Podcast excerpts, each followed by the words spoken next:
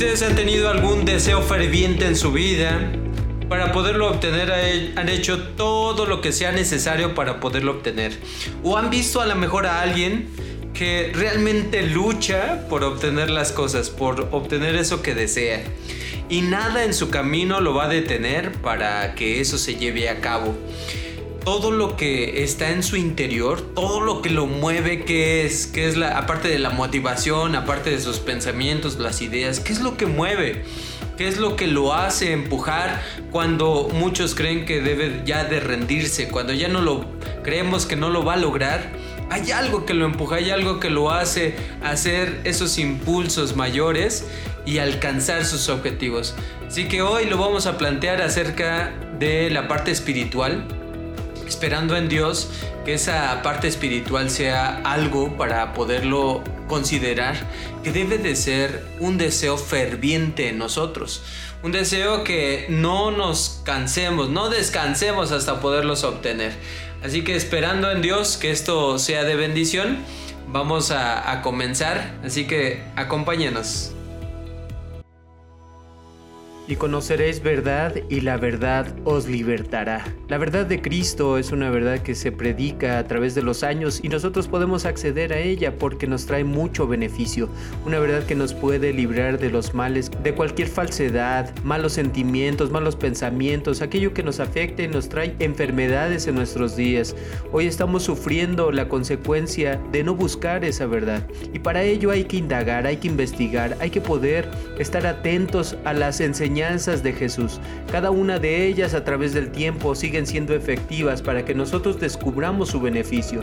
Dios ha querido que este Evangelio, estas predicaciones y ejemplo de Jesucristo se sigan predicando para que muchos alcancemos la sanidad en nuestras almas paz interior a través de esa verdad única y especial que nos ofrece el Hijo amado. Así que estemos atentos a estos programas y que sean de bendición para nuestra vida.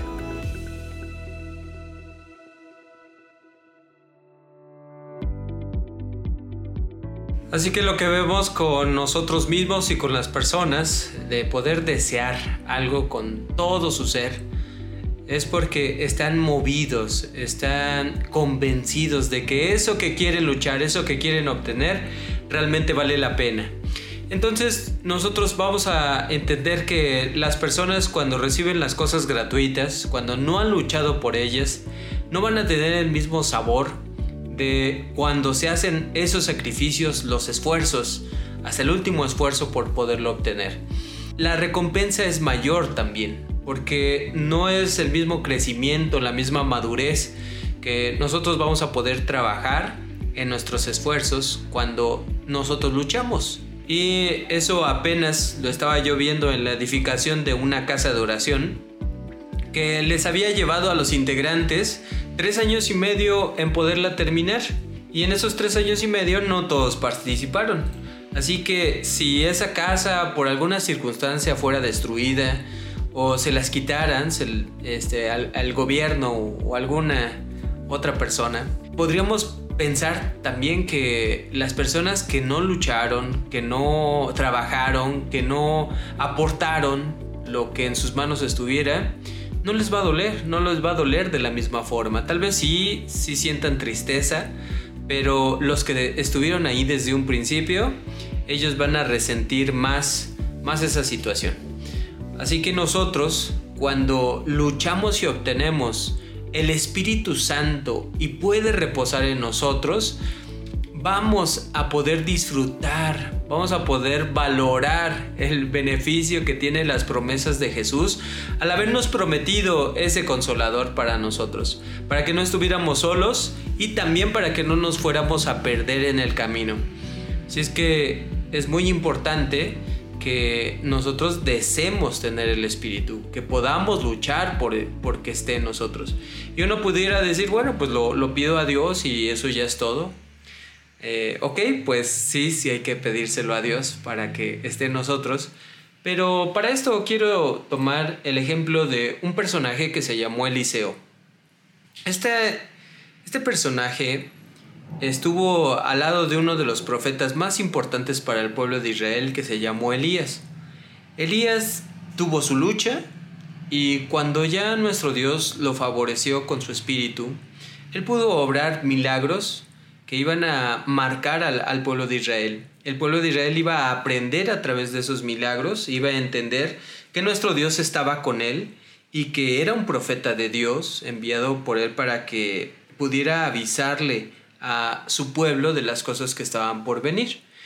Quienes estuvieran atentos a la voz de Elías iban a comprender que se manifestaba nuestro Dios por medio de su espíritu en un hombre, en un hombre como nosotros, en un hombre esforzado, en un hombre de fe que tuvo sus momentos de miedo, de inseguridades, tuvo sus momentos donde dudaba, dudaba del poder de Dios, pero Dios le concedió la oportunidad de poder comprobar por él mismo las promesas que le hacía.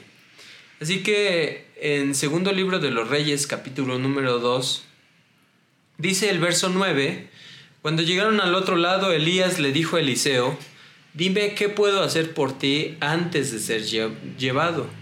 Y Eliseo respondió, te pido que me permitas heredar una doble porción de tu espíritu y que llegue a ser tu sucesor. Eh, este deseo nosotros pudiéramos confundir, ¿no? Porque pudiéramos creer que es algo de vanidad o, o que deseaba el poder, pero eh, quiero que vayamos más allá. Es muy notable cuando alguien tiene deseos y es nada más por el nombre, es por el poder. Y cuando alguien lo desea por continuar la obra, por estar pegado, eh, en este caso Eliseo, a Elías, en todos los momentos que pudo, estaba acompañándolo, viendo cómo obraba Dios por medio de él. Y se maravillaba, ante sus ojos pasaron cosas eh, enormes, ¿no? Cosas muy importantes. Y tal vez eh, en nosotros esté también un deseo de hacer cosas importantes para la iglesia. Pero eh, todo lo que nosotros deseamos, todo lo que nosotros queremos que se logre, tenemos que buscarlo primero de Dios. Él es la fuente de todo conocimiento y en el caso del Espíritu, pues es el que decide a quién dárselo y a quién se lo priva. Por la disposición que hay en su corazón, por los sentimientos, los pensamientos, por todo lo que haya en nosotros. Así que este hombre, Eliseo, sí tenía este deseo y sí quería seguir haciendo lo que Elías hizo, con el mismo poder si era posible. Eh, por eso él le dice, dame una doble porción. O sea, eh, dame de tu espíritu, ¿no? ¿Cuánto? Pues una doble. Siendo más específico, no quiero una parte nada más, quiero una doble porción de tu espíritu, porque eh, esos milagros decía Eliseo, tienen que continuar.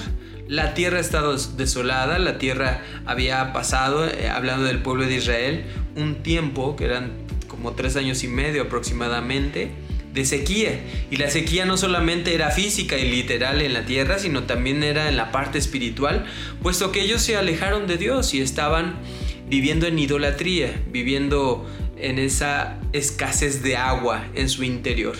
Entonces él sabía que se tenía que seguir haciendo algo y que Dios debía de seguir siendo manifestado en el pueblo para que esto lo viera el pueblo de Israel y manifestaran que a través de Eliseo también estaba Dios.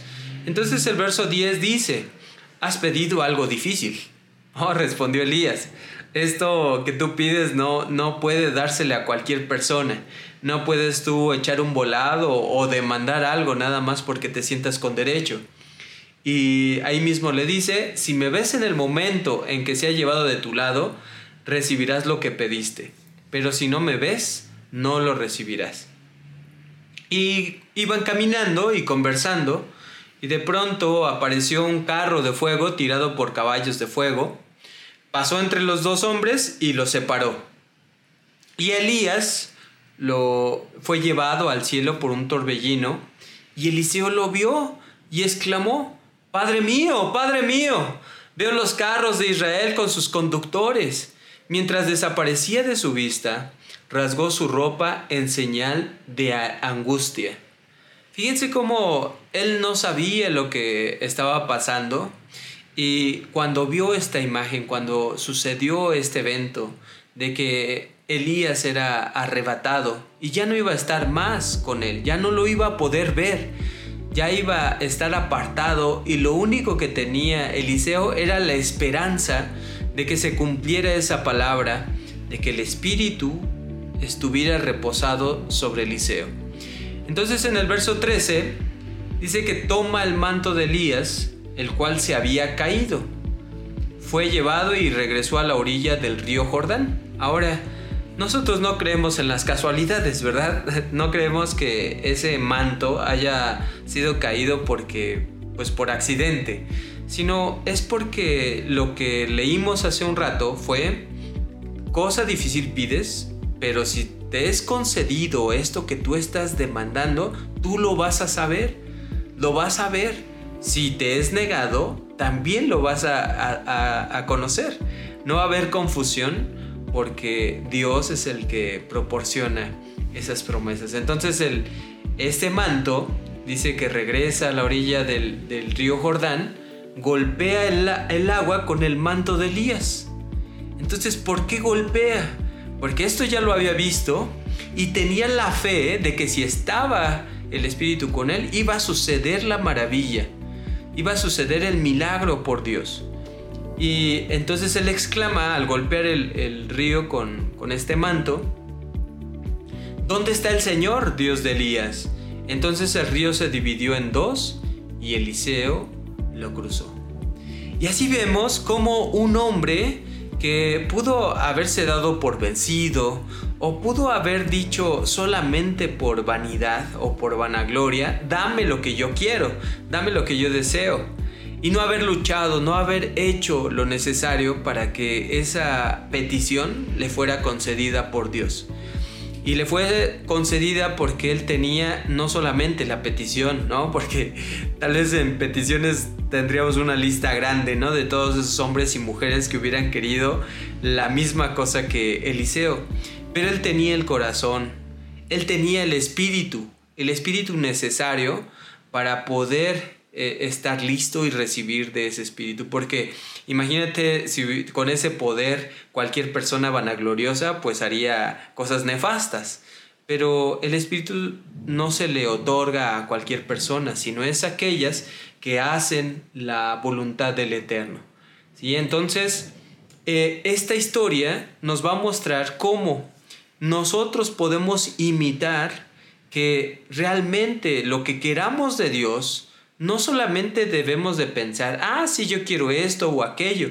Debo de luchar con tal deseo, con tal fuerza, con tal espíritu que le muestre a Dios que yo ya estoy preparado para recibirlo.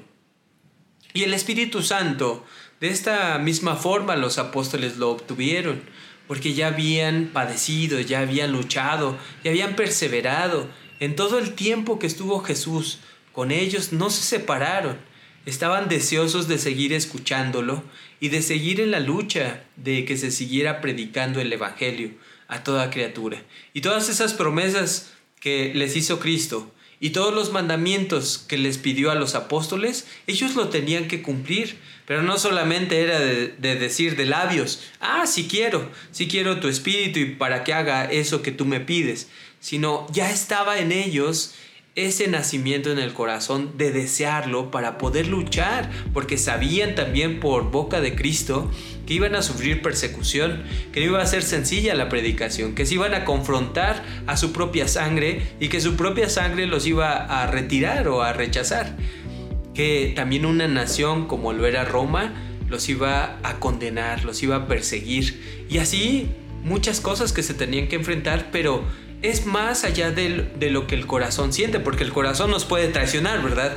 El corazón puede sentir miedo, el corazón puede sentirse ahogado, que no sea digno o que no sea capaz de poder hacer esas cosas, pero es el espíritu que hay en nosotros, nuestro espíritu, el que es alimentado con el, espíritu de Dios y se conectan los dos para hacer esa voluntad eterna. Porque ya se quitó la vanidad, ya se quitó eh, todo lo carnal, los deseos carnales. A esos los hacemos a un lado y nos conectamos con el Espíritu de Dios para hacer lo que Él quiere. Y esos momentos, porque tal vez no, los, no sean prolongados, puesto que esta carne la vamos a seguir habitando hasta que seamos transformados. Pero hasta ese momento debemos de deshacernos de todos esos sentimientos, pensamientos, imágenes, cosas que nos estorben para poder lograr que el Espíritu de Dios esté con nosotros. Entonces, esta referencia la vamos a, a poder recordar y hay muchos ejemplos en la Biblia donde todos los que hicieron su esfuerzo, Dios les responde. Y tenemos profetisas, y tenemos profetas, y tenemos patriarcas y matriarcas que hicieron lo suyo para que Dios favoreciera todas sus peticiones. La delicia que podemos poner en las cosas de Dios nos va a conceder las peticiones de nuestro corazón, como lo dice el salmista.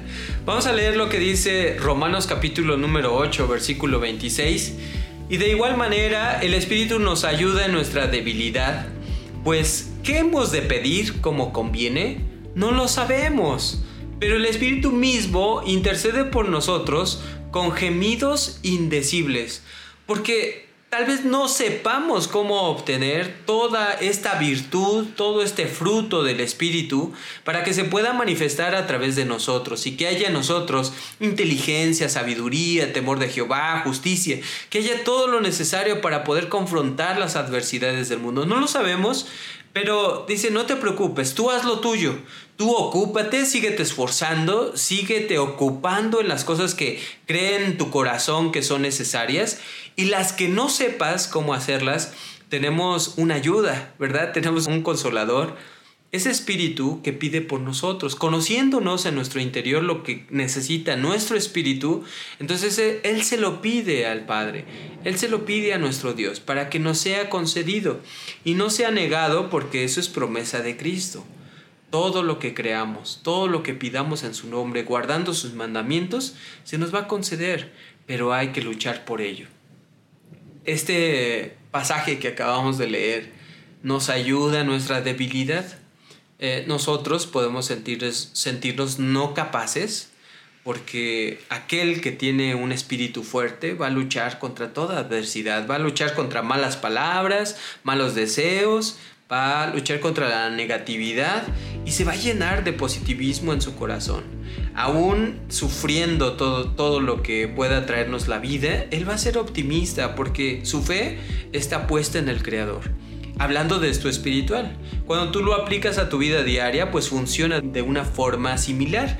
Porque, por ejemplo, en Josué le decía, mira, tú debes de perseverar en lo que conoces, tú debes de estar estudiando, no cansarte, día y noche, debes de estar meditando y poniendo por obra. Cuando hagas esto, entonces tú vas a voltear a todo proyecto, toda cosa que tú quieras alcanzar y va a ser prosperada. Pero primero debes de enfocarte, debes de concentrarte. Y hoy sabemos que es muy sencillo perder el enfoque, ¿no? Perder el foco de lo que queremos obtener. Y hablando de las cosas espirituales, pues así nos puede pasar. Podemos sentirnos confundidos, podemos sentirnos alejados, sentirnos fríos, que eh, están muy lejanas estas promesas pero muy cercanas están de nosotros, de nuestro corazón estas promesas, para poderlas creer, para poder imitar lo que hizo Jesucristo y obtener de ese espíritu. Y esta es una invitación clara. Si no has descubierto qué eres capaz de hacer cuando el Espíritu de Dios obra en ti, entonces recurre a las personas que lo han trabajado. Recurre a esos ejemplos bíblicos y si te parecen maravillosos, pues esas maravillas también las puedes hacer tú. Como la promesa que le hacía a los apóstoles, nuestro maestro. Les decía, todo lo que veis, cosas mayores haréis. Si tuvierais fe, esa fe es esencial, esa fe es importante porque la fe no puede apartarse de nosotros, apartarse de nuestra mente. Lo debemos de desear de tal forma que sea alimentado por la misma fe. Ahora, eh, vamos a leer un verso más Dice el versículo de Romanos capítulo número 8, versículo número 16, el cual dice, el Espíritu mismo da testimonio a nuestro Espíritu de que somos hijos de Dios.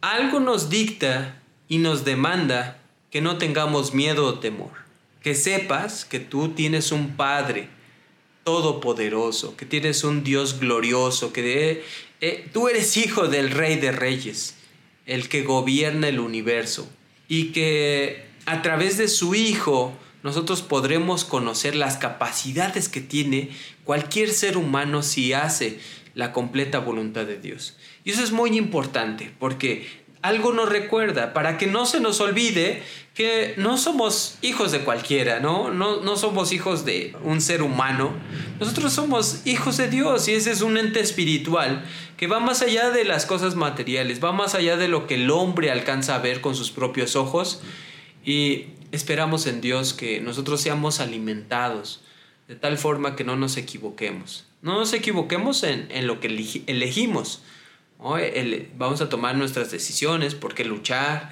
esto es digno de, luchar, esto es digno de hacer sacrificios. ¿Cuánto tiempo le vas a involucrar? ¿Cuánto tiempo de tu vida, de tu mente, cuánto espacio de tu corazón le vas a dar a eso? Y la obtención del Espíritu debe de ocupar una parte de tu tiempo, una parte de tus sacrificios, una parte de tu corazón, de tu mente. Debe de estar enfocado a eso, a poderlo obtener. Eliseo no se cansó. Eliseo no descansó hasta que le fuera concedida esa petición. Así como Jacob dice la escritura que peleó con el ángel hasta el alba, hasta que fuera bendecido por ese ángel, hasta que fuera bendecido por Dios. Y a, esa lucha fue la recompensa, porque herido con un dolor en el muslo que ya no podía, estaba este, rasgado, estaba debilitado, sus fuerzas ya no estaban, pero algo en dentro de él le impulsaba a seguir adelante porque sabía que lo que deseaba se le iba a ser concedido.